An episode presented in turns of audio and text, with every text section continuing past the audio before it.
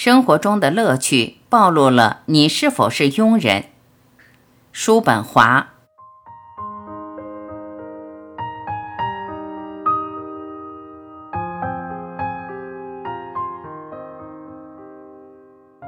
要我来说的话，一个没有精神需求的人，智力平平，思想狭隘，这样的人就是庸人。这起初是德语中的俚语，在高校中风行一时。后来，从一种更高的意义来指代没有灵性的人，也就是不被缪斯女神眷顾的人。我倾向于采取一个更高级的观点，把“庸人”这个词语运用到那些现实生活中庸庸碌碌的人们身上。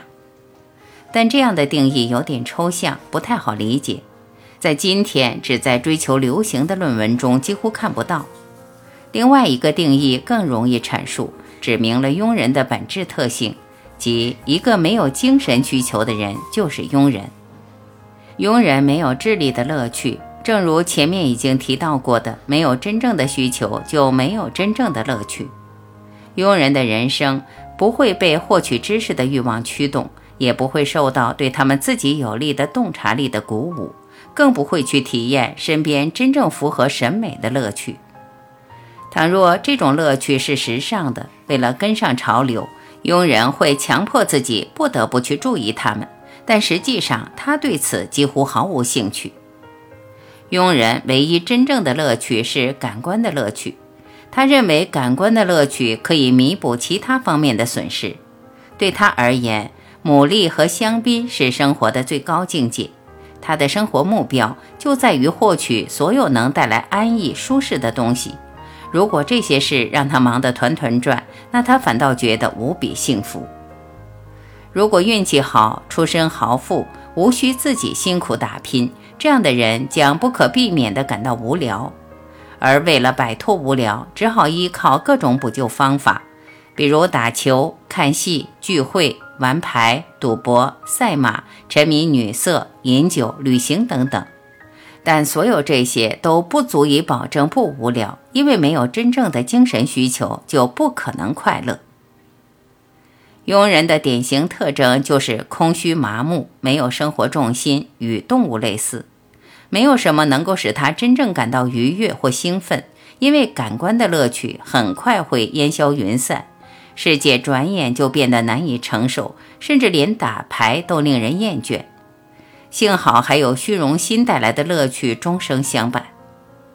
庸人们要么是为自己在财富、社会地位、影响和权力方面高人一等得意洋洋，要么至少也要追随着那些各方面都更显赫的人，沐浴在他们的华丽荣光之中。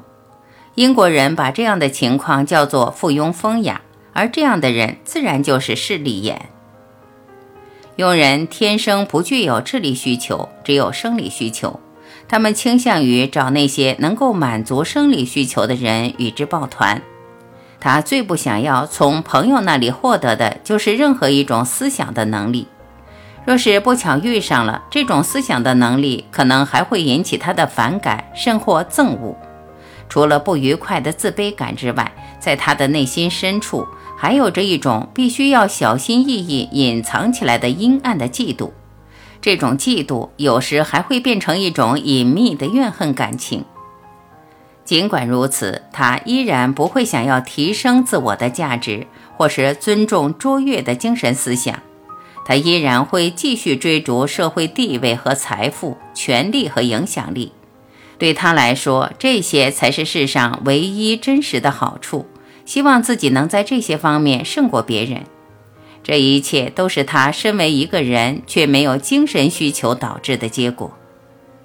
庸人最大的苦恼是对思想毫无兴趣，为了逃避无聊，他们只能不断地追求现实的东西。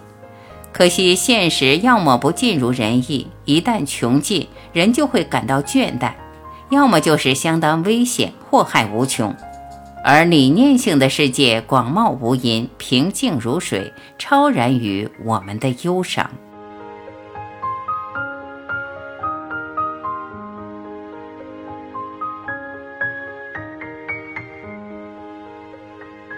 感谢聆听，我是晚琪，今天我们就到这里。明天再会。